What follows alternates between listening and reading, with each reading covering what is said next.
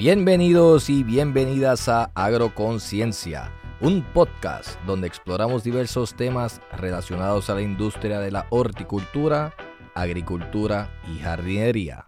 Nuestra misión, educar, aprender y crear conciencia sobre la importancia de la vida dentro de nuestros suelos, con información e investigaciones más recientes para promover el cultivo orgánico y regenerativo.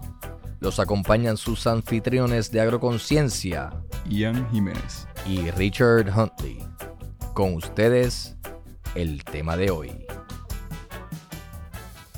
Saludos y bienvenidos nuevamente a otro episodio de Agroconciencia. Gracias por darle like, follow, suscribirse o comentar en todas nuestras plataformas sociales como Facebook, Instagram, YouTube o tu plataforma audio digital preferida. Esto nos ayuda a seguir creciendo y atraer personas claves en las diferentes industrias de la agricultura. Hoy hablaremos con Antonio Rosa Reyes sobre la historia de las semillas ancestrales, su preservación y la agricultura, qué es un mediador, logística, responsabilidades y su compromiso, cómo se vincula esta labor con la soberanía alimentaria a corto, mediano y largo plazo, el modelo económico sustentable que incluya a la comunidad. Pero primero, nuestro auspiciador de hoy, Jardines de Cáñamo. Antes de continuar, este episodio es traído a ustedes gracias al auspicio de Jardines de Cáñamo. Jardines de Cáñamo es un proyecto educativo enfocado en traer mejores prácticas a la industria del cáñamo y a los agricultores de Puerto Rico. Están ubicados en los anexos del Jardín Botánico y pueden ver más en su página Instagram arroba jardines de Cánamo o contactarlos a través de su email jardinesdecánamo arroba gmail.com. Antonio Rosa Reyes nació en Santurce, Puerto Rico. Hijo de Vilma Reyes, mujer poeta, maestra e historiadora por devoción. Y Antonio Rosa, hombre poeta, patriota, sociólogo y empresario de profesión. Es padre soltero de dos hermosos hijos. Geógrafo, egresado de la Universidad de Puerto Rico, recinto de Río Piedras, donde inició sus estudios primero a través del programa de destrezas especiales por su gran talento musical. Formó parte del conjunto de guitarra clásica de la universidad, pero se cambió a ciencias sociales, al departamento de geografía. De más joven, además de visitar a menudo las regiones campesinas, particularmente el área central de Morovis y Orocovis, también solía pescar y navegar por todas las Antillas menores con su padre, así como conocer nuestras playas y surfear longboard casi a diario por casi toda la costa. La vida le toma un giro y se va un tiempo a vivir a Boston, Massachusetts, donde trabajó en la industria de logística hasta que en el 2015 regrese a la isla y llega nuevamente a Morovis. Ahí comenzó un proyecto de siembra con su tío Manolo y nace Cundamol. Luego del huracán María, Antonio ha establecido una red de jíbaros campesinos de alrededor de toda la isla y trabaja en conjunto con los roles de los mercados de la ciudad, la vida cotidiana del pueblo y el individualismo en general ha sobrevivido grandes experiencias a través de los años que lo mantiene en una fuerte conexión con la tierra y la naturaleza y siempre en búsqueda de la justicia por su familia. Por esta necesidad que sus hijos y hijas y todos los que aquí estamos, hoy más que nunca sigue comprometido con la agricultura ecológica, nuestros productos nacionales y nuestra soberanía alimentaria. Y con eso le damos comienzo a nuestro episodio número 13 con Antonio Rosa Reyes. ¿Cómo está Antonio? Bienvenido. Saludos, buenos días. Gracias. Qué bueno. Mira, este, nada, gracias por tu tiempo, gracias por estar aquí con nosotros en Agroconciencia. Eh, nada, vamos a empezar contigo. Cuéntanos un poquito más, aparte de lo que ya hemos dicho de ti. Cuéntanos quién es Antonio Rosa Reyes. Bueno, primero que nada, ¿verdad? Eh, para mí es un honor estar en esta plataforma aquí y que me estén entrevistando, que realmente pues, no estoy acostumbrado a este tipo de, situaciones, pero realmente me siento honrado, ¿verdad? De que quieran este, difundir parte de mi trayectoria y, y a lo que me dedico. Este, ¿qué te puedo decir? Antonio Rosa, wow. Eh, yo soy padre, primero que nada, sobre todo como mencionaron ahí, este, de dos niños que son mi luz, mi guía, mi, mi motor, mi todo. Y yo básicamente a ellos estoy 100% dedicado y, y básicamente que, ¿verdad? Yo vivo por ellos y trabajo por ellos y hago todo lo que sea por ellos, ¿no? Eh, nada, yo estamos aquí, ¿verdad? Este, básicamente para eh, darle más información y, y, estudiar y, ¿verdad? Y, reflexionar sobre lo que yo me dedico, ¿verdad? Y, ciertos temas que son un poquito controversiales sobre la agricultura y, la soberanía alimentaria y la agroecología, entre otros tipos de, de medios de, de acceso a la comida, ¿verdad? Y cómo eh, podemos este, lidiar con eso, ¿no? Y entonces, pues, llevo una trayectoria trabajando, ¿verdad? Como comerciante eh, en esta industria y, y aquí estamos. ¿Y, cuál es tu rol de esto, dentro de esta industria? Eh, ¿Qué es lo que te dedicas? ¿A qué te dedicas? Pues mira, yo soy comerciante. Yo soy simplemente un comerciante que de una manera u otra, pues buscando un sostén, un, ¿verdad? Un sostén de vida, pues este descubrí un sinnúmero de cosas a través de la agricultura que hacían falta. Este en un inicio, cuando yo vivía en los Estados Unidos, ¿verdad? Pues me di cuenta que allá el movimiento de, de la agricultura es bien fuerte y tú sabes, y allá la gente busca los mercados y, están, y es una cosa que está bien activa. Y los restaurantes tienen mucho el concepto del farm to table, es algo bien común en los restaurantes de las metrópolis allá, ¿no?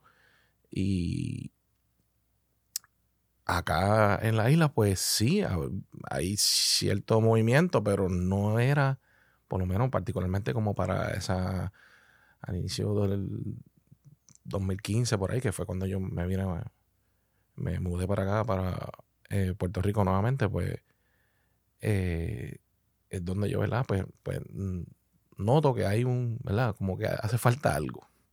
Porque cuando yo me mudo para acá, yo voy a ciertos restaurantes y lo que veo es un, como que todo importado, toda la comida es, ¿verdad?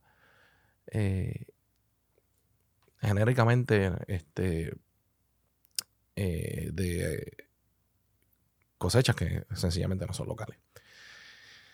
Entonces, pues yo, ¿verdad? Pues ya yo tenía esa, esa base, ese, ese, ¿verdad? Esa este, formación en todo lo que es, ¿verdad? La naturaleza, como ustedes mencionaron, ¿no? Este, en esa pequeña biografía, este, pues toda esa trayectoria, ¿verdad? Y todas esas experiencias que yo tuve, ¿verdad? Pues me hacen, ¿verdad? Tener cierto conocimiento realmente eh, bastante práctico en lo que yo, pues, hoy día me dedico. Y pues con el tiempo, pues uno va poco a poco, ¿verdad? Este, guiándose y dejándose llevar hacia hasta donde uno llega y descubre que este es el, el lugar donde yo debo estar. Y pues, básicamente cuando yo me mudo para acá, pues decidí este eh. Hablar con mi tío Manolo. Mi tío Manolo para mí ha sido una influencia desde, desde bien temprana edad. Es más, yo se lo voy a resumir de una forma más simple y, haciendo una anécdota que de hecho es un cuento que se publicó en el 2008-2009, eh, que yo escribí de algo que me pasó cuando yo tenía 8 años.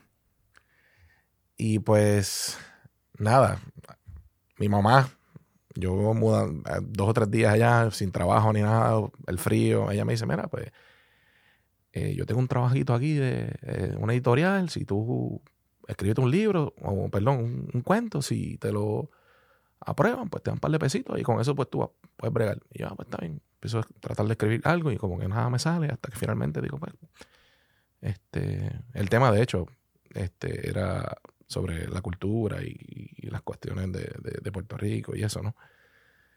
Y pues nada, finalmente decidí escribir esa este, anécdota que tuve, o esa pequeña historia que tuve cuando era un chamaquito de 8 o 9 años por ahí.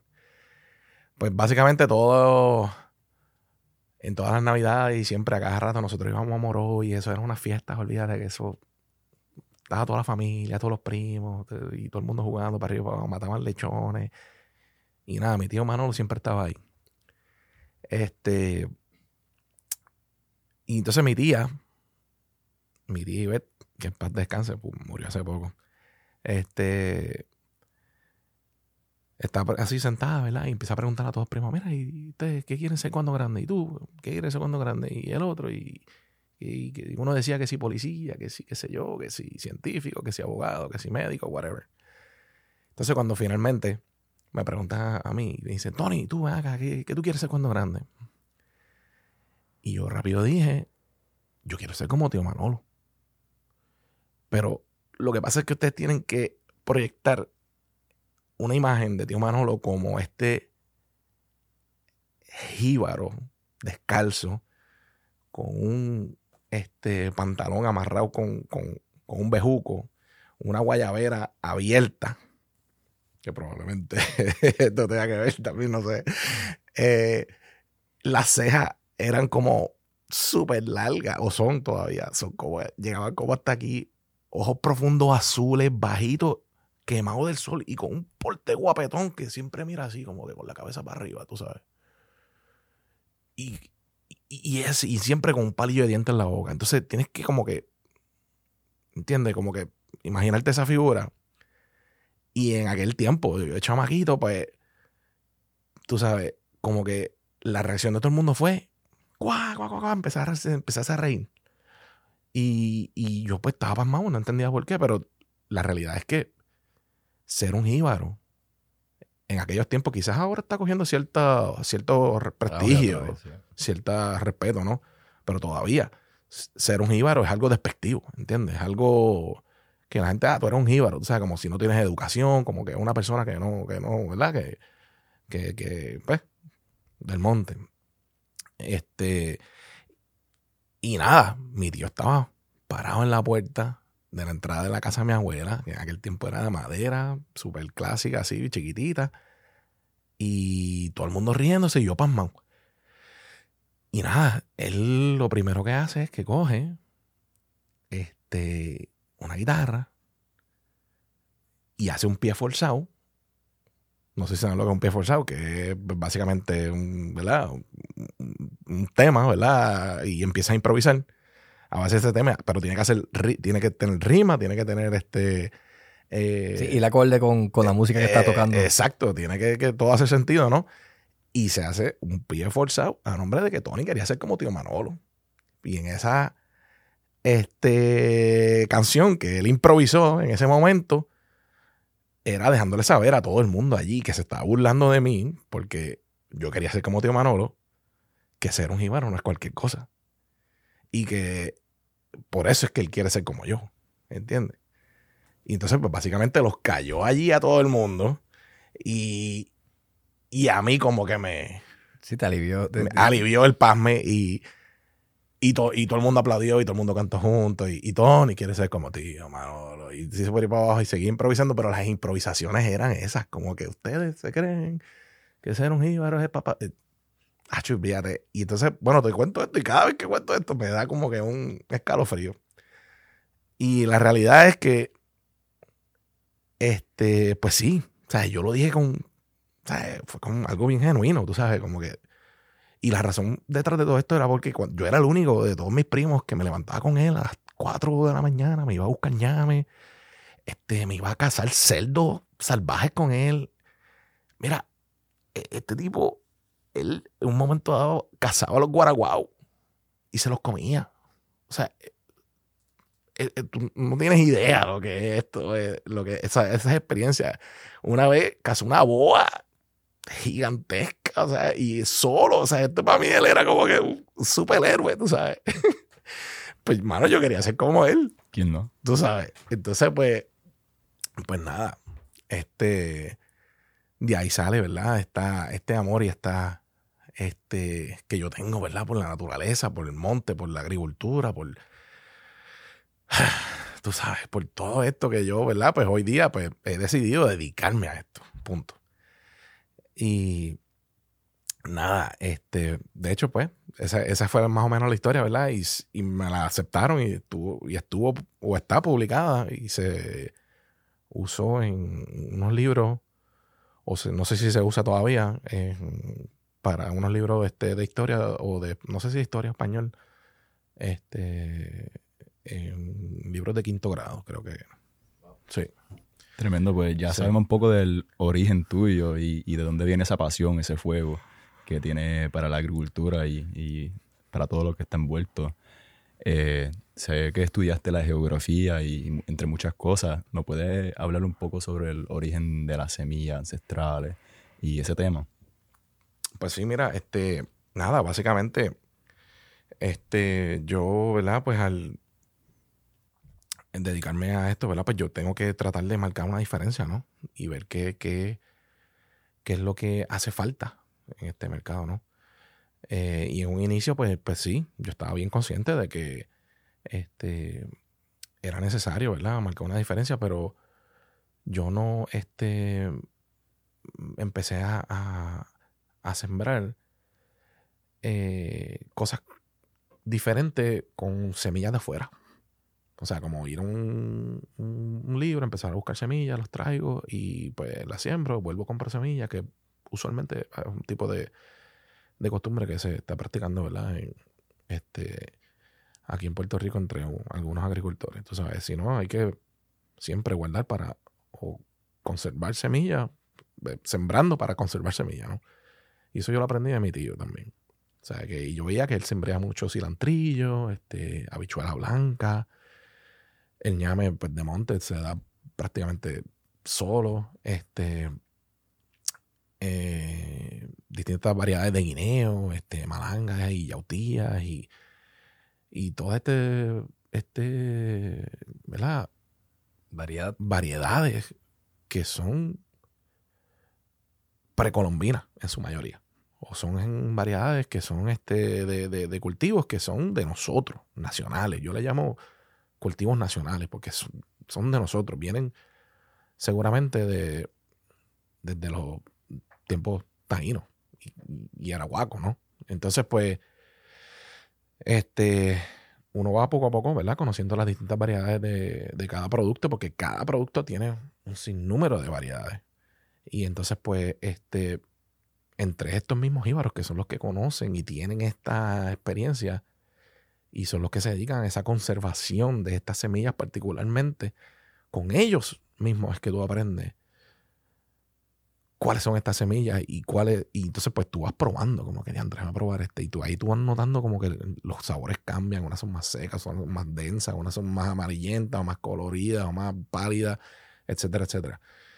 Y nada, básicamente pues este con él, pues yo decidí hacer como que, mira, vamos a hacer la diferencia aquí, tú sabes, este, la diferencia yo la voy a marcar manteniendo nuestros productos nacionales, pero no dejándonos llevar solo por la por las variedades genéricas o las comerciales, sino por la, las exclusivas. Que de hecho, de, ahí es donde viene la palabra de tajo. ¿Entiendes? Que es el nombre de la página de, de, Instagram que yo uso. Y mucha gente dice, vea, pero ¿qué es eso? Y rápido piensan en un tajo, pero este, realmente es una expresión campesina, que de tajo significa que no lo hay, ¿entiendes? Que, pues, que es algo que no, pues, que es difícil de conseguir. Y entonces, pues, tú vas a ver que esas variedades ancestrales son bien difíciles de conseguir, casi nadie las tiene. Y pues nada, ahí fue donde yo decidí como que concentrarme en esto, ¿no? Eh, luego, pues, como todos sabemos, vino el huracán María y ahí pues todo cambió. Ya este, eh, la accesibilidad, ¿verdad? De, del producto era bien difícil. El, inclusive ir a Morovis representaba cinco horas de camino ida, porque había que subir por Villalba. Era la única forma. Hice el viaje probablemente una o dos veces y decidí como que, mira, ¿verdad? Esto no, no, no, no, no es sostenible porque realmente pues era imposible. Este, tú sabes, para nada, básicamente conseguir casi nada, tú sabes. Y nada. durante todo este tiempo tú estabas trabajando en la finca de, tu tío, bregando con la agricultura directamente, cosechando. Sí, correcto. Básicamente, eh, ya él tenía unos predios sembrados y yo, pues, él, me enseñó, ¿verdad?, a todo lo que es la, conservación de, de, las semillas, las cosechas, cómo se cosecha y, la, y la forma de que se, este, se maneja la post cosecha, las cosechas, ¿no? Entonces, este eh, y de ahí pues en adelante era básicamente, pues mira, vamos a empezar a buscar un mercado para esto y, a sacarlos allá afuera. Y nada, pues yo ahí, este, el primer día fue, fue mágico, porque ese día yo llego allí, él me dice, este, él no creía, tú sabes, él no me creía, él me cogió él me, cogió relajo. Él no, él no, como que realmente no, no, no, no, no. Me decía, mira, la agricultura es agri, viene de la palabra agria. y él me decía como que, olvídate de esto, esto, es agrio, esto no sirve, como que dedícate a otra cosa, tú estás loco, no, no, no, no, o sea, como que. Y cuando finalmente me fui, como que medio frustrado, tú sabes, como que. Él me vio y me dijo, si en verdad tú te quieres dedicar a esto, ven mañana aquí, llega a las 3 de la mañana y yo Está, fuerte. Está fuerte que llegara a trabajar. Y, y ya nada, me fui para mi casa. Yo, yo, yo en tú sabes. Y, y nada, me tuve que madrugar bien brutal. Y llegué allá a las 3 de la mañana. Y cuando yo llegué a las 3 de la mañana, ya le estaba ahí mismo abriendo el portón y yo llegando. Y ahí él me dijo, coño, tú sí que estás cogiendo esto en serio, de verdad. Nada, nada, hicimos una caminata, un recorrido este, tomamos un café y qué sé yo, y cuando poco a poco empezó a, ya casi saliendo el sol, empezamos a cosechar mandarina. Y aquellos palos estaban súper mega preñados, olvídate. Entonces yo las cogía con tijeras y él me regañaba. Y, mi tío puede ser, tú sabes, un tipo medio peligroso. Y yo, pues, cualquier cosa que él diga, yo le, yo le hago caso, tú sabes. Y eso fue una y yo pues, me decía, mira, eso se hace así, dándole un twist, no lo puedes estar este, maltratando porque si, si lo corta, este, puedes maltratar el palo y qué sé yo, whatever. Ese día yo cogí, llené la guagua mía hasta que no le cabía más ninguna. Y, cuando yo me fui, yo dije, ya entré, ahora que yo voy a hacer con esto? Y a mí se me ocurre, mano, parar en el cono este. Bueno, yo no sé si puedo decir eso, pero whatever este. No te preocupes, sí, no. no. pues paré en Econo, fíjate, pues, paré en Econo, el que está ahí en Altamira. Y este, yo llego ahí como que sin saber nada, tú sabes. Y yo, mira, este, yo tengo unas mandarinas para vender. Y me dice, ah, sí, ¿a cuánto tú las vendes? Y yo, pues, hermano, yo no sé. y, y, y, él me dijo, yo, yo le dije como que, eh, pues como a 30 chavos la libra. Yo le pregunté y él me dice, y se echa a reír. Y, el tipo me dice, no, yo no, mala mía, yo, yo no tengo que cogerle pena. O sea, yo, yo, yo, te lo voy a pagar a 60 chavos, como que no me está cogiendo. Era ya, ok, ok, allá se fue. Y entonces, pues ya tú sabes, ahí me las compró todas. Y me dijo, tráeme más el lunes. Y yo, bueno, pues está bien. Tú sabes, así es que uno va aprendiendo, ¿entiendes? Y va, uno va dándose cuenta, ¿verdad? De qué realmente es lo, es, lo que hay, cómo hay que manejar esto, esto, ¿verdad? Estos productos aquí en, Puerto Rico, porque sí, definitivamente hay gente que, se quieren aprovechar, ¿verdad? De, de la situación. Y, y pues nada, uno poco a poco con el tiempo fuimos este, dándonos cuenta hasta que llegamos a donde llegamos. Después del huracán. Eh, o sea, que eso fue lo que te abrió las puertas realmente ahora a, la labor que tienes ahora, ahora mismo como, como mediador. Exactamente. Y entonces, pues, básicamente cuando yo eh, ¿verdad? Pasa el huracán, pues empiezo a subir a Morovi. Lo que hice fue, eh, mi tío me decía, mira, vete a donde aquel, vete a donde el otro. eran básicamente otros agricultores vecinos de allí mismo del barrio. Y yo pues cargaba la guagua y, me la llevaba. Y en Río Piedra no duraba ni, ni, un minuto. O sea, yo llegaba y ya estaba todo vendido. O sea, así, así de nada. O sea, como que, ah, ese es mío, ese es mío, ese es mío. Pues, acuérdate que estaba todo desvirtuado, estaba todo. La gente estaba en búsqueda desesperada de, comida. Y este. Nada, todo. Eh, cada viaje que uno daba, pues, básicamente yo iba guardando contactos, conociendo gente, etcétera, etcétera. Entonces, pues, en un inicio, yo, de hecho, yo iba al mercado de San Sebastián a vender, pero. Y ya yo sabía de ese mercado, pero cuando estaba. Y, y también sabía del mercado de Río Piedra. Pero, ah, ¿sabes? Como estaba todo desvirtuado y todo estaba tan desastrado, un desastre total, pues ya, ya la cosa cambió. Entonces, pues nada, yo en ese momento me reinventé. De hecho, en este negocio yo me he reinventado probablemente como 10 veces. Y nada, lo que decidí fue para llegar más o menos como a las 2 de la tarde allí a Río Piedra, pararme allí, esperar a que un agricultor llegara. A veces llegaban con, con una guagua, un camión lleno, y sin pensarlo decía, mira, todo lo que está ahí es mío. Y ya. Y entonces, pues nada. Ahí este lo negociamos. Yo lo transfería a mi guagua o lo poníamos allí mismo en el piso. Y antes de las 8 o 9 de la mañana del otro día, ya eso estaba todo vendido. Mayormente era plátano en ese momento. Pues así sucesivamente, pues yo, ¿verdad? Pues seguí conociendo otros agricultores allí en la Plaza de Río Piedra y, luego me moví a San Sebastián y allí conseguí, conocí un montón otros y hasta que creé una red de proveedores y productores, en su mayoría agroecológicos. Tú sabes que realmente es a machete y y yo pues, ¿verdad? Pues estábamos en la misma línea, donde, mira, lo que tú quieres, lo que tú tienes es lo que yo quiero. Y entonces, pues, finalmente, ¿verdad? este, eh, pues formé esta, esta, podríamos decir, pequeña empresa, ¿verdad? De distribución. ¿Y, y qué, qué, es el rol como tal del mediador? O explicando un poquito más de, de, de, exactamente lo que tú haces, pues entiendo el sacrificio que ustedes están haciendo ahora mismo, los riesgos que tienen, ¿verdad? Porque mucha gente a veces piensa que, que estos intermediarios como ustedes eh, muchos los ven como algo positivo, pero hay otros que no. Sí. Así que, que, tú nos puedes decir así de verdad, de tu rol como tal, como mediador aquí en, la, la industria como tal de la agricultura. Pues mira, hay que tener un gran compromiso. Y ahí es precisamente donde yo eh, marco la diferencia. Porque sí, las variedades, uno, va poco a poco conociéndolas, después tú te das cuenta, ¿verdad? Que ya es algo común, ¿no? Y ya tú conoces tu trabajo y, pues ya tú sabes más o menos para estas fechas qué es lo que hay disponible y, qué es lo que tú esperas, ¿verdad? Empezar a, distribuir y todo lo demás. Y eso pues se, forma parte de, un, algo común, un conocimiento, ¿verdad? Que ya tú, pues, ya como que para ti es bien normal.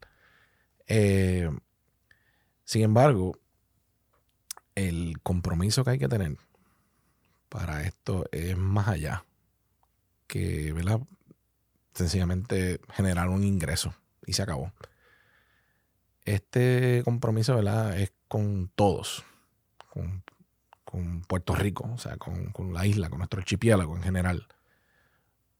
En un inicio yo tenía, y tengo que mencionar esto porque realmente pues, tiene mucho que ver, eh, quizás tenía inseguridad de que la gente supiera de dónde yo vengo con esto. ¿Me entiendes? Pensando que pues a lo mejor pues, este me puede montar la competencia o, me quiere tumbar el negocio, ¿entiendes? Para que más o menos se, entienda, ¿verdad? Lo, que quiero decir. Eh, y con el tiempo, pues yo me di cuenta que realmente es todo lo contrario. Yo tengo que decirle a ustedes de dónde viene y dónde tú puedes ir a accesarlo, porque al fin y al cabo, nosotros, o el propósito de lo que yo hago es hacer la comida disponible, o sea, tener, darle acceso a la gente a la comida. Y yo no puedo restringir ese acceso o, poner sencillamente una línea de hasta dónde tú vas a saber de dónde viene esa comida. No, todo lo contrario. Yo tengo que decirte, mira, esto viene de aquí, el agricultor se llama tal, del barrio tal, de tal pueblo tal, etcétera, etcétera, para que tú sepas de dónde viene tu comida. Entonces, ese compromiso que hay que tener, yo lo fui desarrollando en la medida que yo me daba cuenta que son muy pocas personas los que están dispuestas a hacer lo que yo hago. Levantarse a las dos y media de la mañana, ir al monte, cargar tu agua, venir a la ciudad nuevamente y empezar a vender. Y entonces cualquiera pensaría, ah, esa es la fácil, tú sabes. Que lo difícil es sembrar, que lo difícil es cosechar y hacer, ¿verdad? Y que si la luz, que si la, sequía, que si el agua, que si la lluvia, que si los temporales, etcétera, etcétera. Mira, todo, todos tenemos nuestros riesgos. Tú los tienes de una forma, yo los tengo de otra. Pero yo soy el que me voy a hacer responsable tan pronto tú salgas de esas cosechas. Y yo también soy el responsable de cumplir con que yo llegue y te pague esas cosechas. Y yo nunca, por lo menos de mi punto de vista, yo nunca voy a mandar a un agricultor a pedirle nada fiado. O sea, para mí es algo sagrado. Eso es, tan pronto hay un, un precio, ¿verdad? Ya este marcado, pues mira, uno encima de otro. Y ya, lo acomodamos y vámonos. Ya en este momento, pues ya yo tengo, ¿verdad? Un, una cosa bastante organizada. Ya yo tengo un, punto de encuentro y, ¿verdad? Para limitar el, espacio, el tiempo y, la cantidad de trabajo. Nos encontramos en un sitio, ya eso está este, coordinado para eh, irse a recoger, este, se monta, ellos se encargan del empaque, este, ya yo, eso está ya bastante bien organizado, ¿entiendes? Y entonces, pues, ese compromiso este, va desde decirle al agricultor, mira, siembra, que yo garantizo tu, la venta del 100% de tus cosechas, y el mismo compromiso de ir a, donde el consumidor y garantizarle un, un, producto de calidad y a un precio que ellos puedan manejar o que ellos puedan, ¿verdad? Igualmente costear. Yo me dedico mayormente a lo que es la venta al por mayor, tú sabes. Pero no le niego nunca la venta a alguien que quiera comprar para su propio consumo. Y este, y básicamente, pues yo he usado en estos últimos días eh, la Plaza de Río Piedra, que es la plaza central de la, de la región metropolitana de, de Puerto Rico, para mercadear estos productos. Y estamos allí casi siempre los sábados solamente. Yo solamente trabajo sábado. Sábado desde las 4 o 5 de la mañana estoy allí. Como hasta las 11. Y ahí ya yo tengo un, grupo de personas que van directo donde mí y, hacen su compra de la semana allí. ¿Entiendes? Este. Y ese compromiso, ¿verdad? Pues tan, tanto como con con el agricultor que yo tengo también va de la mano con esas variedades nacionales o esos productos nacionales porque eh, por el hecho de que sea local no significa que sea este bueno, tú sabes. Porque hay muchas de los este, de las cosas que se producen en Puerto Rico que definitivamente pues yo no que yo no las yo no las apoyo, ¿entiendes? Mucho monocultivo, muchas este, eh, semillas modificadas genéticamente, tú sabes. Mi enfoque aquí es con, con el pequeño y mediano agricultor. Y ese es el compromiso que yo tengo, porque si vamos a hablar de soberanía alimentaria, si vamos a hablar de este calentamiento global y otros eh, sin número de, de, de. De, cosas que están sucediendo en, en Puerto Rico, pues tenemos que asegurarnos que vayamos a ¿verdad? Con, con, lo que nosotros estamos hablando. No vamos a predicar la moral aquí en calzoncillo, ¿verdad? Por lo tanto, ese compromiso es con, los productos nacionales. Ese compromiso es con los agricultores que producen esos productos, esa, eh, esa- esas cosechas, ¿verdad? Y variedades que son exclusivas, ¿tú entiendes? Y, y darlas a conocer, porque mucha gente no las conoce. A lo mejor yo te hablo a ti de una yautía hueva y tú no sabes lo que es, ¿entiendes? Y esa es la yautía donde se sacan todos los patrones que se han injertado ya como la Kelly, la Super Kelly, la Nazarena, etcétera, etcétera. Y esa es la yautía, probablemente. Yo no tengo una evidencia realmente de que sea, pero probablemente sea la, la- yautía que, que- original, tú sabes, la, la que comían nuestros ancestros taínos, ¿entiendes? Y así sucesivamente, ¿entiendes? Pues, este, con todos los otros este, productos y, y este, ¿Y cómo, y cómo tú has Y visto aquí la variedad? Porque tú habías mencionado, Ian, eh, afuera específicamente. Sí, que lo- el gobierno le provee subsidios a diferentes agricultores para que crezcan solo una variedad eh, para poder venderlo por lo mayor, más fácil. Hemos visto muchas variedades perdidas. Eh, por ejemplo, antes había más de 80 variedades de brócoli en los supermercados y ahora el que se encuentra, el que dicen el, el brócoli maratón. ya. Eh, como tú ves eso aquí en Puerto Rico, eh, en- dentro de los agricultores, ellos también tienen esa misma mentalidad de, ah, para poder sacar el dinero, puede tener una variedad, pero dentro de esa variedad, solo un tipo de cada uno, tú ves que se están yendo hacia, vamos a decir que tienen 10 tipos de mango, si tienen 10 árboles de mango, si tienen 10 árboles de papaya, son 10 diferentes tipos de papaya. ¿Cómo tú ves eso aquí en Puerto Rico y, y- y si tú ves que se está mejorando o empeorando? Pues mira, eh, aquí todo lo que es la autogestión es lo que nos ha salvado y, que nos ha llevado a todavía, ¿verdad? Que estos heirlooms o estas variedades ancestrales todavía existan.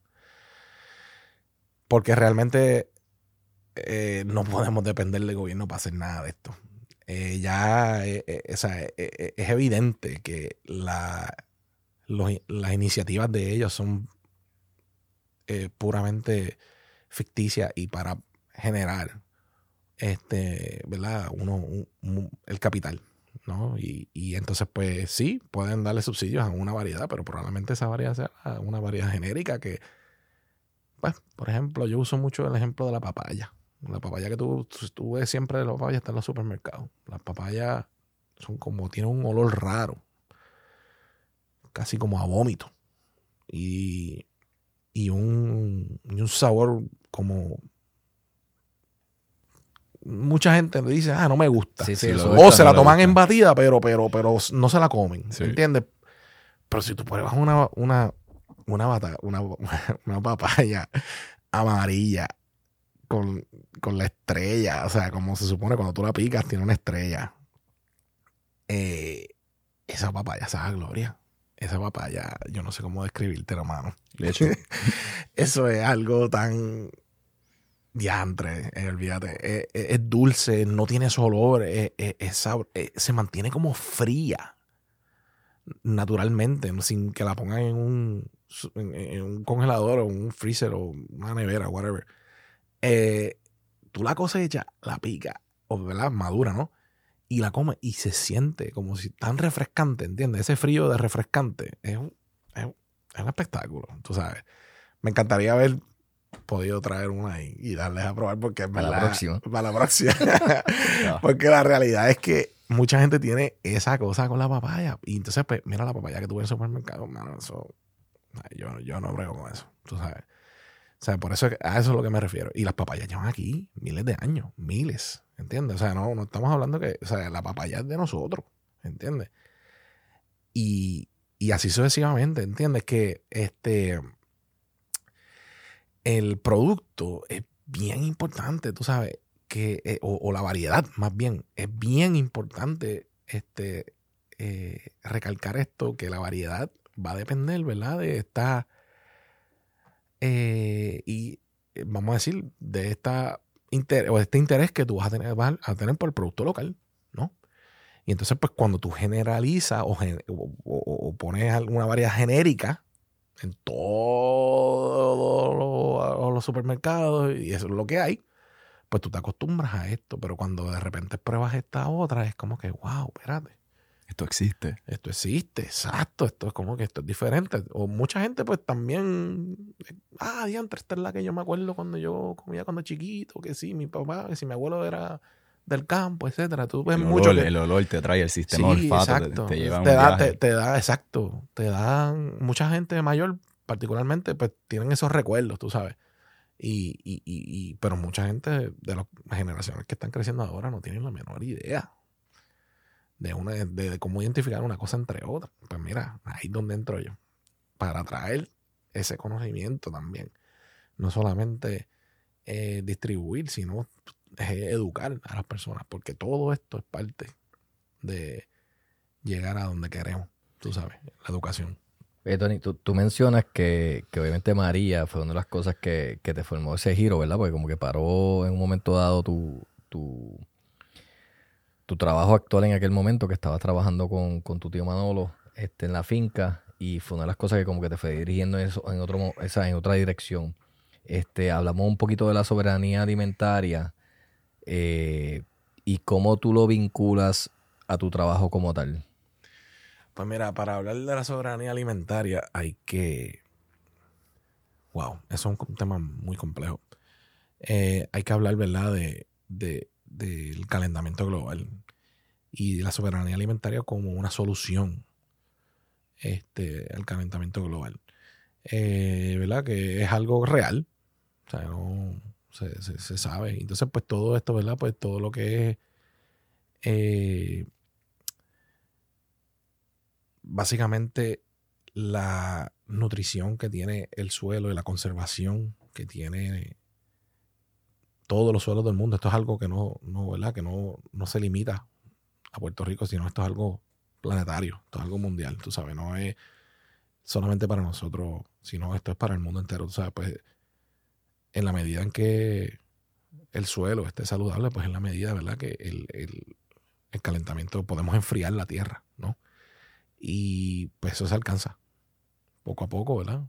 Con, a través de la sober- soberanía alimentaria. Todo este nuevo, o más bien el, el orden mundial que hay sobre la producción agrícola desmedida y el monocultivo y todas estas mega empresas eh, subsidiadas por las mismas políticas y, y este, la propaganda tan agresiva que hay para llevarte un producto, ¿verdad? Un, un alimento XY ya súper ultra procesado a, a la mesa de tu, de tu casa y te haga pensar que es necesario tenerla.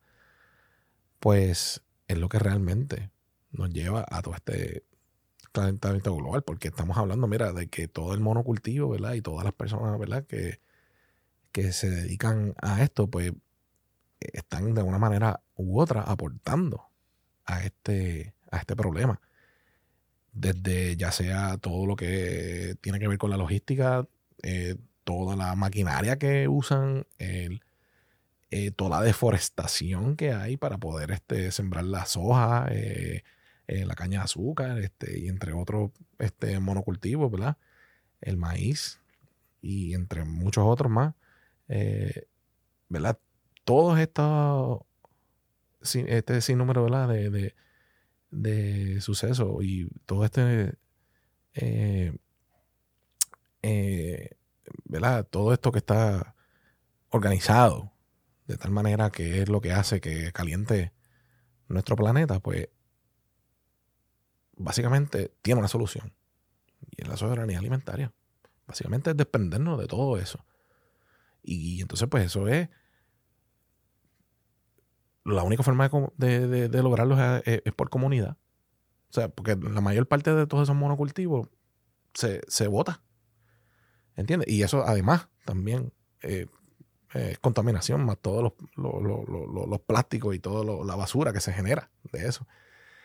Pues la solución es integrar eh, la siembra este, eh, variada, cambiar los cultivos cada cierto tiempo, integrar animales a tu siembra. Y esto se hace en comunidades.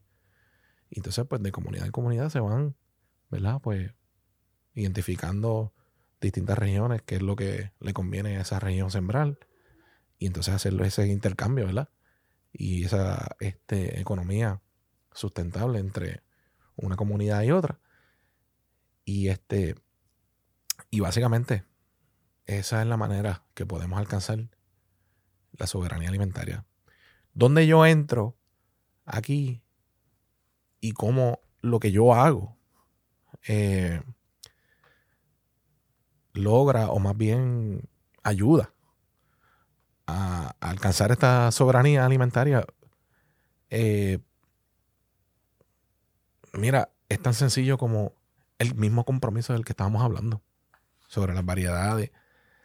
Este, y, y, la, y, y de hecho, eh, promover el desarrollo de otros agricultores y eh, de agricultores agroecológicos o de más bien no quiero usar esa palabra realmente quiero usar de siembra tradicional que es la palabra correcta porque en un momento dado sí hubo soberanía alimentaria muchos años atrás entiendes eh, y entonces esa es la manera que yo verdad promoviendo estos estos agricultores de comunidades promoviendo eh, esa variedad de productos, eh, ¿verdad? Y de, y de, y de cosechas y cultivos que son, este, que se han olvidado prácticamente, haciendo la comida accesible a, a, un, a un precio justo, ¿no?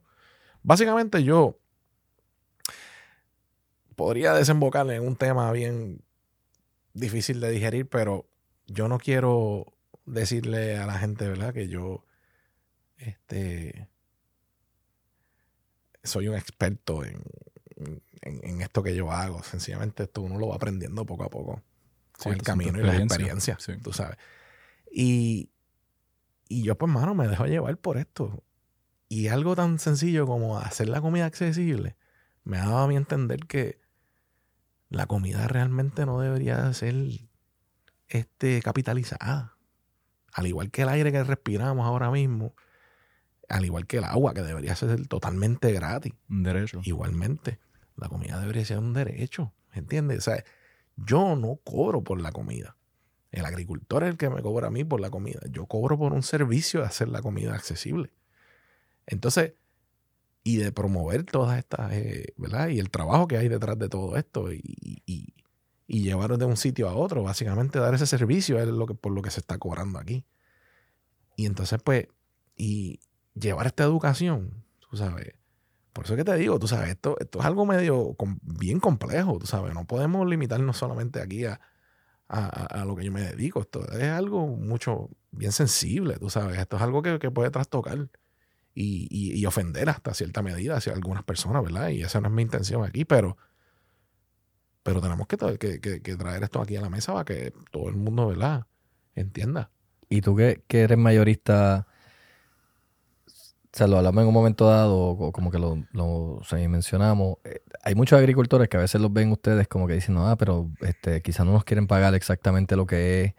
Eh, pero a la misma vez tenemos todo esto este mayorista, ¿verdad? Que tú que están así importando toda esta otra comida que traen una competencia grande, aún siendo un monocultivo o que sea local, o sea, que no sea local. Eh, ¿Qué tú ves en la industria con eso, contigo? Eh, con lo que están, con, estas mega empresas que están importando, ¿cómo tú ves eh, nada, ese choque que hay, tal vez, entre el local y el importado? Sí.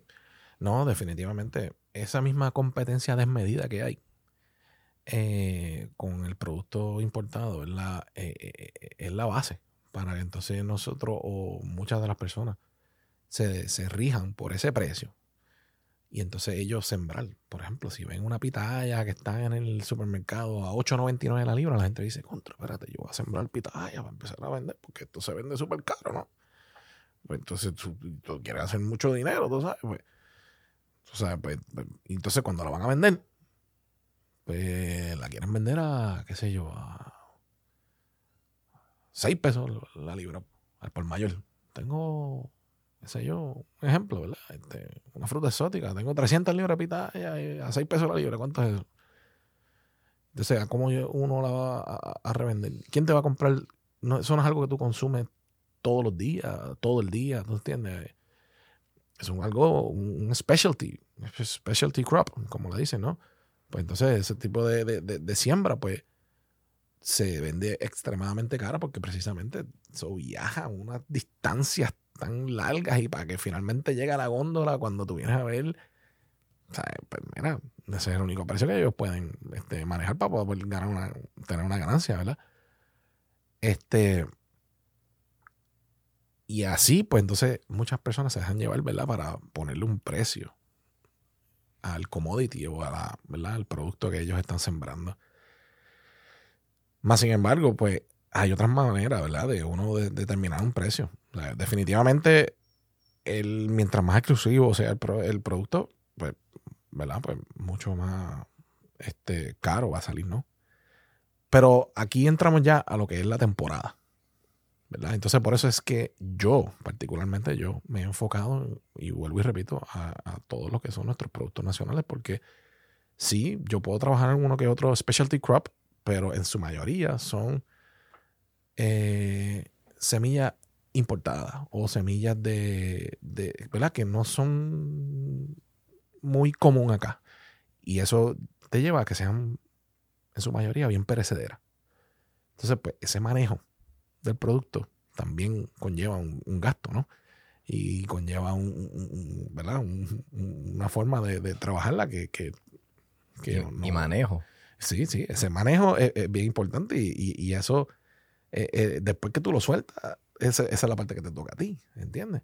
Porque si no la vas a perder, ya sea refrigeración, empaque o, este, tú sabes, este, y, y, llevársela al, producto, al, consumidor finalmente en un estado que sí, la acepte y, la, y también esté dispuesto a pagarla. Entonces, pues ese el choque, ¿verdad? De el que estás mencionando, eh, viene de ahí, tú sabes, de, esa... Eh, de, de, querer tener esa exclusividad del producto, ¿no? Y entonces, pues como yo soy el que tengo este producto tan exclusivo, pues yo quiero ponerle el precio que yo más pueda sacar para entonces, eh, ¿verdad? Se pueda, ¿verdad? Pues yo pueda generar un ingreso justo o lo que sea. Y entonces, pues, yo entonces mm, he identificado la temporada como la manera y la solución a eso. Me explico. Si la temporada de ahora, que estamos en plena primavera, pues pueden ser los cítricos,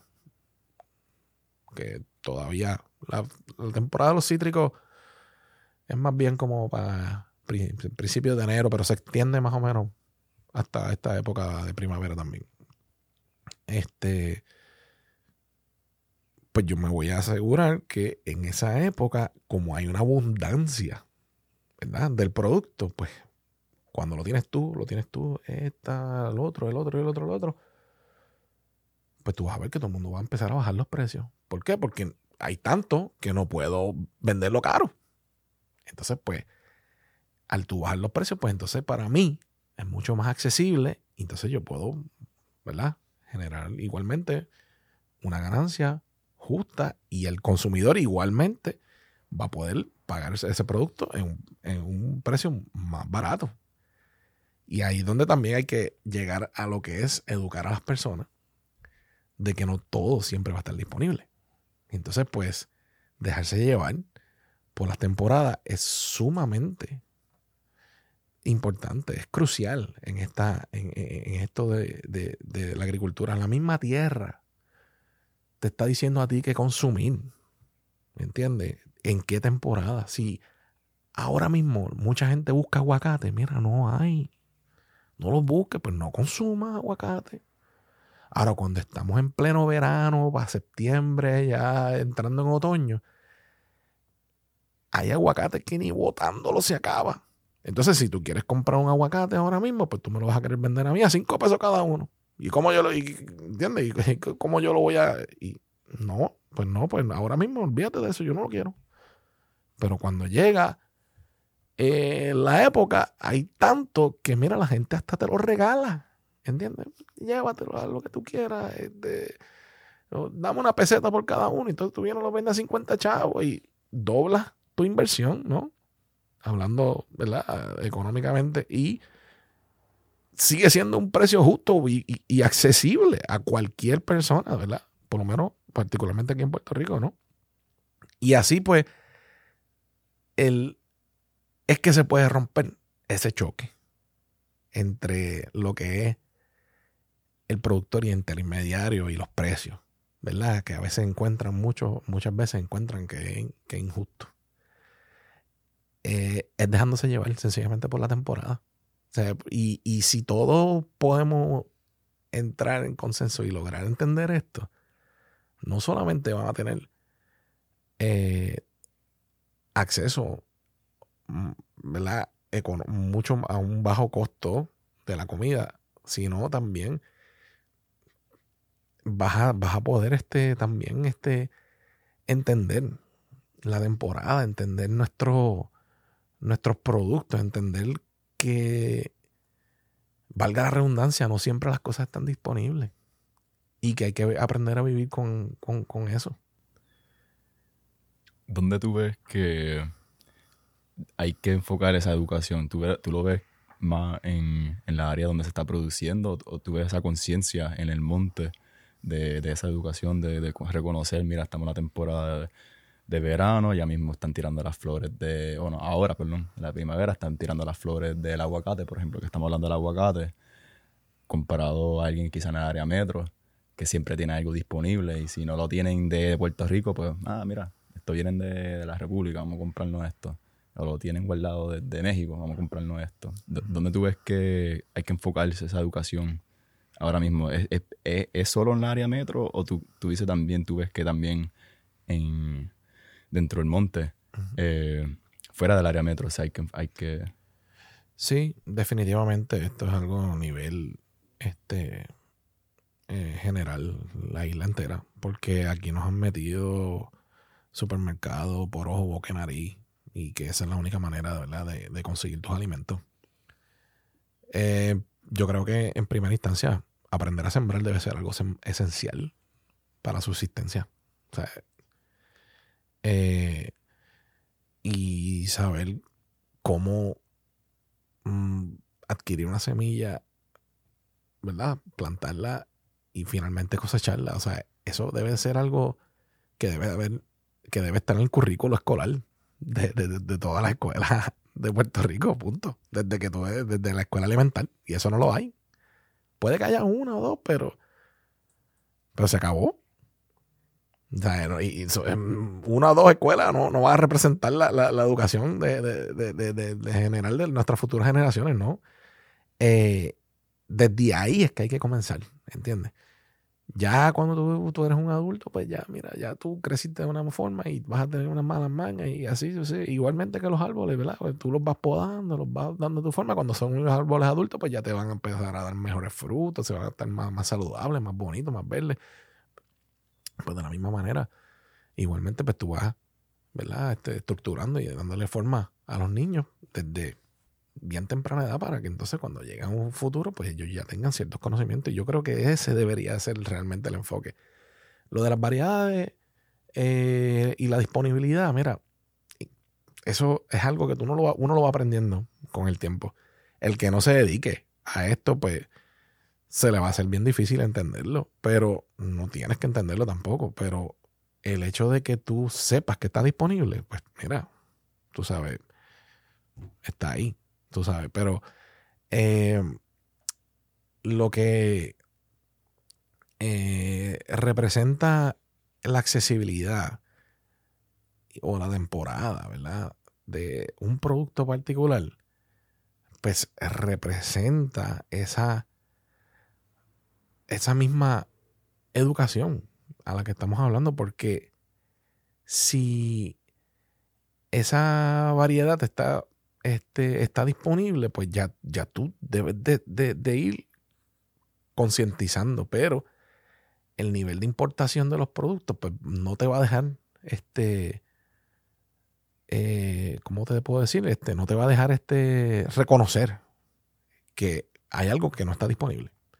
Entonces, pues, quizás, a lo mejor lo que podría eh, ayudarte a reconocer es los precios cuando de repente algo sube y ahora está súper caro, pues, André, ¿por qué será? O sea, pregúntate por qué está tan caro. Eh, ¿Verdad? Sin tomar en consideración lo que está sucediendo ahora, inflación y todo lo demás, ¿verdad?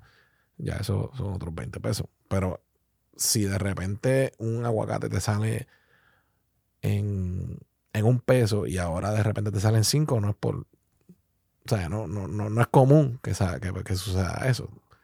Así que, ¿verdad? Pues sí, todo definitivamente es parte de, la educación, ¿verdad? Y todo lo que eh, eh, el mensaje que estamos llevando aquí, pues, eh, redunda a este a esta necesidad. ¿Verdad? Pero en cuanto a lo que estabas mencionando ahorita, también me gustaría comentar que esa cuestión de, de la gente que vende en la calle, que son los, los revendones, ¿verdad? Como le dicen mucha gente. También pues, les han puesto muchos nombres que son realmente hasta despectivos, tú sabes. Precisamente el revendón o y entonces tú ves que son muchos los dominicanos que son los que mayormente son los que venden en la calle este, estos productos. A ellos realmente no les importa, tú sabes, e, el, producto nacional eh, o el producto local o la variedad o educar. A ellos no les importa nada de eso. Ellos vienen, acuérdate que muchas personas de estas vienen con muy poca educación, tienen un gran conocimiento porque muchos de ellos son campesinos y sí saben de nuestras variedades porque son casi las mismas. Y eh, y entonces, pero cuando llegan aquí, pues ellos lo que están buscando es, el subsistir, ¿no? Y poder gente generar un, peso. Y entonces, pues esa, esas personas son las que han por año visto en la calle y a, y a los que pues se hace ver como un negocio medio, ¿verdad? Informal. Y que no, no le den este, el prestigio que realmente merece. ¿Entiendes? Y entonces, pues, en cierta medida, ellos han logrado que sea así. ¿Por qué? Porque ellos no les, no, realmente no les importa lo que están vendiendo, ¿entiendes? Entonces, pues, volvemos a lo mismo, el compromiso que hay, tú sabes, con esto no se trata de vender por vender, tú sabes, ¿no? Sino se trata de, mira, lograr llevar un producto genuino, tú sabes. y, y de alta calidad, sea donde sea, en la calle, al restaurante, a tu hogar, al, supermercado, al, a donde sea que se vaya a mercadear. ¿Cómo tu conocimiento como geógrafo eh, impacta tu trabajo? ¿Te ayuda? ¿Te, te dan mejores ideas de qué regiones ir? ¿En qué época? Eh, ¿No puedes entrar un poco a eso? Sí, sí, cómo no. Este, definitivamente, eh, la geografía a mí me ha dado un vasto conocimiento en, eh, y, una gran ayuda en este cómo identificar eh, las distintas regiones y qué se siembra en cada región, ¿no? Y qué, o más bien qué se debería de sembrar en cada región. Pues, este, tú no vas a sembrar este por decir un ejemplo, este, eh, una finca de, chinas en el, en el Valle de Laja. Tú sabes, porque la china, a los cítricos les gusta el frío, pues entonces tú tienes que ir a buscar adjuntas, ciales, ayuyas, sitios bien altos para entonces, este, ¿verdad? Este, eh, sembrar ese tipo de productos y, y, ¿verdad? Este, eh, saber identificar que esa es la región que, le conviene. Yo particularmente eh, estoy bastante enfocado en lo que es la región noroeste de la isla de Puerto Rico, porque es donde mayormente se concentran este tipo de variedades a las que estoy aludiendo, ¿no? Y a los que estamos aquí hablando. Y, ¿verdad? Porque, como te comenté ahorita fuera del aire, pues es porque, ¿verdad? Mi teoría, por decirlo así, es que eh, estos cacicazgos, ¿verdad? Y estas eh, regiones habitadas por los indios taínos, que ellos tenían todas estas, este sinnúmero De, de, de, cultivos también, eh, se concentran en esa región porque esos cacicazgos de esa región, pues fueron los que se decidieron esconder en la montaña. Cuando ya se dieron cuenta, ¿verdad? Que, los españoles tenían mejores, armas y no podían contra ellos. Pues Sin embargo, en la región del este y en otras regiones de la isla, pues sí, se enfocaron más en, la batalla y entonces, pues, por ende las perdieron. Y por ende, pues, yo, por, lo tanto, yo entiendo que esas regiones, pues, ves que quizás abundan menos porque con la misma muerte de, o, genocidio que cometieron con los indígenas, pues sencillamente pues, ahí también se fueron un sinnúmero de, de, productos agrícolas y se perdieron algunos, probablemente este, en su totalidad. Digo, eso no, yo no puedo, ¿verdad? Eh, eh, ¿verdad? evidenciar eso, pero quién sabe. Entonces, pues esa región noroeste de San Sebastián, Moca, Las Marías, eh, Aguada, Añasco, eh, Lares, Camuy, eh, Quebradilla, en cierta parte también Atillo, toda esa región noroeste, Utuado, eh, toda esa región centro-noroeste, donde mayormente se concentran un sinnúmero de variedades de tubérculos este, y farináceos y un sinnúmero de variedades de frutas este, que mucha gente hasta las considera exóticas, como el anón.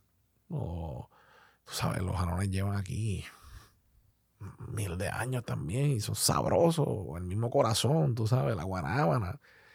Todo eso tú vas a ver que en esa región es donde tú las vas a encontrar con mucha facilidad. O con más facilidad que si fueses a, a Fajardo o a Ponce o a Yabucoa o qué sé yo, en la región metropolitana, pues prácticamente la, una, una, una, jungla concreto aquí, tú sabes.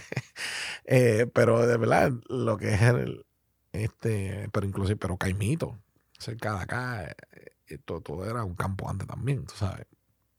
Eh, y aquí, pues sí, puede que haya algunas personas que siembren una que otra cosita para su uso, ¿verdad? Pero no es como que la hay en esa abundancia, ¿verdad? Y, o, que se siembra comúnmente, eh, ¿verdad? Como, como, propósito, ¿verdad? De, de, de, de, mercadear un producto particular.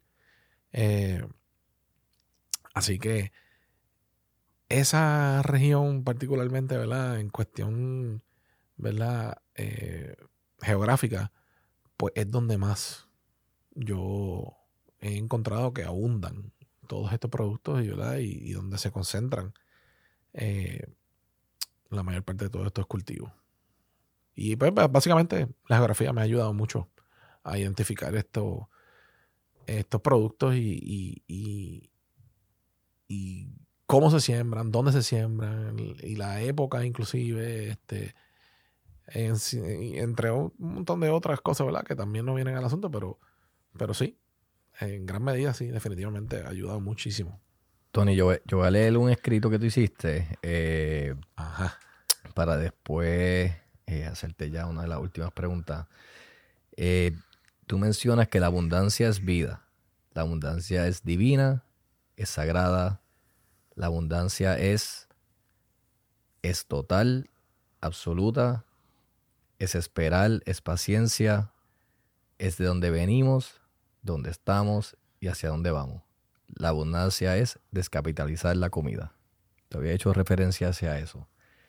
Y con eso dicho, yo quería saber qué mensaje a ti te gustaría ¿verdad? decirle a nuestra audiencia en el día de hoy o que tú quieres que saquen de este episodio de parte tuya. Wow, mira, eso yo realmente lo escribí en una reflexión que tuve para el blog de una amiga que ella me más o menos me hizo una entrevista media informal y me pidió que escribiera algo y esa reflexión pues la tuve con ella bien reciente después del huracán. O sea, el huracán nos marcó a todos. Todos los que lo vivimos sabemos. Tú sabes que ese huracán fue algo bien devastador y algo que realmente pues tú sabes, nos marcó y hay un antes y un después, realmente. Ya uno poco a poco se va acostumbrando. Y es precisamente eso, la abundancia. Uno se empieza a acostumbrar a la abundancia nuevamente. Entonces, pues, te das cuenta que, pues, si quieres ir a, a comer arroz bichuela, pues tú vas a la esquina allí, vas a una cafetería, pues, te vas a comer arroz bichuela, ¿verdad? Pues, ya eso, pero eh, en aquel momento no. Tú sabes. Entonces, pues, este, de ahí, ¿verdad? Pues parte todo esto, ¿verdad? Seguridad que teníamos antes de poder, este, ¿verdad? Eh, o sea, todo esto que, que, hacíamos antes de, del huracán. Eh, y de verdad, toda la seguridad que, tenemos de, que podemos ir y, vamos a conseguir lo que, lo que queramos. Eh, me gustaría también mencionar que hay que aclarar que la seguridad alimentaria y la soberanía alimentaria son cosas totalmente diferentes. Y eso tiene mucho que ver también con esos pensamientos, porque la seguridad, pues tú puedes tener la seguridad de la comida, pero no, pero no, no tener la, una soberanía alimentaria. Y viceversa. Este. Eh,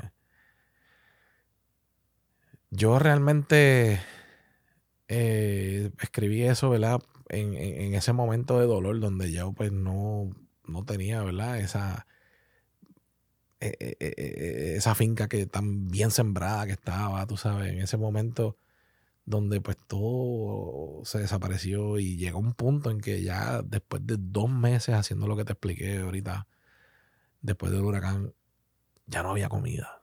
Punto y todo es 100% importado, 100%, incluyendo el plátano que dieron unos permisos especiales para empezar a traer de Ecuador y etcétera, etcétera, por caja, etcétera, etcétera.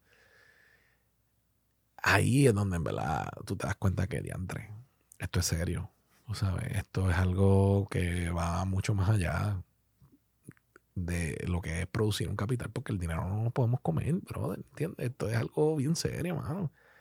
Y entonces, pues hay que saber tener tu banco de semillas, hay que saber tener, este, guardarla.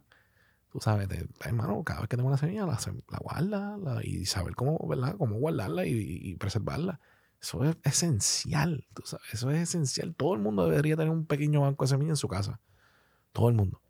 Tú sabes, este, si de repente, ahora están hablando de escasez alimentaria y toda esta cosa, y la gente lo está como que cogiendo suave y no se dan cuenta que a lo mejor cuán serio puede hacer eso y si de repente ahora las góndolas están todas vacías, ¿qué tú vas a comer? ¿Tú sabes? Como, este, ¿qué tú vas a hacer? Mira, empieza a guardar semillas, empieza por ahí porque ahora mismo estamos otra vez en la, abundancia y ahora mismo puedes, puedes hacer todo lo que te dé la gana, pero de repente, mira, nadie se esperaba terremoto, nadie se esperaba pandemia, nadie se esperaba en un, nadie se espera ahora tampoco una escasez alimentaria, ¿entiendes? Y que eso sea quién sabe si lo próximo, ¿entiendes? Así que, tú sabes, son, esto es algo bien complejo, tú sabes, esto es algo que, pues, que si seguimos, podemos hablar, podemos hacer 10 programas. Pero mira, también eso, ¿verdad? Pues, pues el descapitalizar la comida es algo que hay que contemplar y tomarlo con pinza, porque y analizarlo y, entrar en, razón de, qué significa realmente y qué yo quiero decir con eso, tú sabes, porque eh, pues el sistema en el que estamos viviendo, tú sabes, es un sistema que es insostenible y realmente está, estamos viviendo para eh, uno, ¿verdad? Para generarle unos, unas comodidades a unos pocos, a un grupo muy pequeño de personas que tienen todo ya establecido y organizado. Y entonces, pues, ¿cómo desprendernos de esto, verdad? Pues, eh, eh, ¿verdad? Eh, también es abundancia, tú sabes, porque necesitamos, ¿verdad? Tener esa, ese conocimiento, esa educación, necesitamos tener esa, ese espacio, ¿verdad? Y esa justicia para poder este, dejarle estos conocimientos a nuestras futuras generaciones que realmente son los que van a tratar de disfrutar lo que queda y lo que nosotros le dejamos a ellos. Eh, en cuanto a lo que yo me dedico también, me encantaría dejar aquí un pequeño, comentario o un pequeño escrito que yo también eh, tuve que, que lo quiero traer porque para mí es bien importante ah, en cuestión de la disyuntiva que hay en que nosotros la tenemos fácil y que y verdad que a lo que yo me dedico pues como que sacar el intermediario de por medio del medio es algo bueno tú sabes o en cuestión de lo verdad de, de, verdad de cómo nos tildan verdad verdad a nosotros de, de pues de, despectivamente no y de, de, con sin número de nombres y todo lo demás. Y entonces, pues, a, comentarios de este un agricultor, ¿verdad? Que no vale la pena ahora mismo mencionarlo, que y no es necesario tampoco. Este, eh, ¿verdad? Sobre, ¿verdad? Cómo es que nosotros nos aprovechamos y la tenemos tan fácil. Pues yo le contesté eh, lo siguiente. Los países que han logrado su soberanía alimentaria. Tienen un gran sistema de distribución. Están muy bien organizados. Son bien eficientes y han desarrollado una producción agrícola, una gran, una gran producción agrícola. No importa qué modelo de negocio tenga, la función de un intermediario o, y, o un distribuidor es quitarle un peso encima al productor. Comprar directamente al productor tiene sus grandes ventajas pero no todos corremos con la misma suerte de tener acceso a ellos y por esto al distribuidor se le añade valor. El productor pierde tiempo haciendo sus propias entregas porque ese tiempo es vital para un buen día de producción. Si es cuestión de créditos, para, para eso existen las marcas y las personas honestas. Los intermediarios podríamos tener la capacidad de llegar a las masas. Pero los pequeños y medianos productores solo llegan a una micropoblación que pueden pagar el precio del producto y solo cuando esté disponible. Este rechazo a los intermediarios solo promueve que las grandes importadoras no les quede remedio que seguir importando y por lo tanto la producción local continuará inestable. Si no existe ni el volumen, ni la consistencia, ni tampoco los países, perdóname, ni tampoco la variedad de productos organizados, nunca vamos a lograr nuestra soberanía alimentaria. La producción y la distribución van de la mano y por esto no, se puede, no puede ser un tema secundario para el desarrollo agrícola. Con seguridad, la óptica, eh, la óptica tuya no tiene un, una mala intención, pero la fácil es lo que hace el detalle, que la hace pobre. Porque créeme que no es fácil correr con perecederos y conseguir compradores en contra del reloj. Y aún más cuando estén, cuando estén dispuestos a pagar por mejor calidad, cuando existe una competencia desmedida de los mismos productos importados. El verdadero problema es uno político, porque nuestras agencias y sus directores están corrompidas y solo benefician al mejor postor sin importar las consecuencias conseguir la tierra, semillas genuinas, mano de obra, herramientas, maquinaria, logística, etcétera. Esto sí que es un gran problema histórico. Podrían dar incentivos, podrían darnos premios, podrían darnos reconocimiento y felicitar y facilitar el proceso, pero sin embargo, estas personas nunca han doblado el lomo y hasta promueven el uso del glifosato. Esto sí en gran sí, es un gran problema histórico. El intermediario que se dedica a la distribución exclusivamente de medianos y pequeños productores es parte de la agroecología, porque somos parte de esa lucha contra el sistema, del sacrificio por nuestra tierra, de una conciencia colectiva. Y tenemos un compromiso con nuestros agricultores, distribuyéndoles sus productos, logrando así sustentar a nuestras familias. Y con eso los dejo porque ahí yo pues más o menos sintetizo a lo que yo me dedico y al compromiso que tenemos. Pues con esas palabras le damos gracias a Antonio por acompañarnos hoy en este episodio. Nosotros hemos aprendido y espero que nuestra audiencia también. Antonio, ¿cuáles son sus identificadores de redes sociales o dónde le pueden seguir o contactar? Sí, cómo no, mi nombre, perdón, mi, mi número es el 787 eh, 361-4402. Ahí me pueden conseguir, confianza, me pueden llamar hasta las nueve y media. y este, mira, en Instagram tengo eh, una página que se llama De Tajo. Se escribe DE underscore Tajo con X al final. Eso sería De Tajo. Y mi página de Facebook, con de amor. Una sola palabra. Con de amor. Que de hecho la escogí porque era. representa esta, ¿verdad? De igualmente silvestre, exclusivo y que eh, no se consigue mucho por ahí. Sí, Pepe, con eso les damos las gracias nuevamente a nuestro invitado de hoy, Antonio Rosa Reyes, y les damos las gracias a ustedes por acompañarnos en otro episodio de Agroconciencia. Nos pueden seguir en todas nuestras plataformas sociales, Instagram, Facebook, YouTube o tu plataforma preferida audio digital como Agroconciencia. Si tienen alguna duda o pregunta sobre este episodio, escríbenos a través de las redes o en la sección de comentarios. Los esperamos en nuestro próximo episodio. Gracias.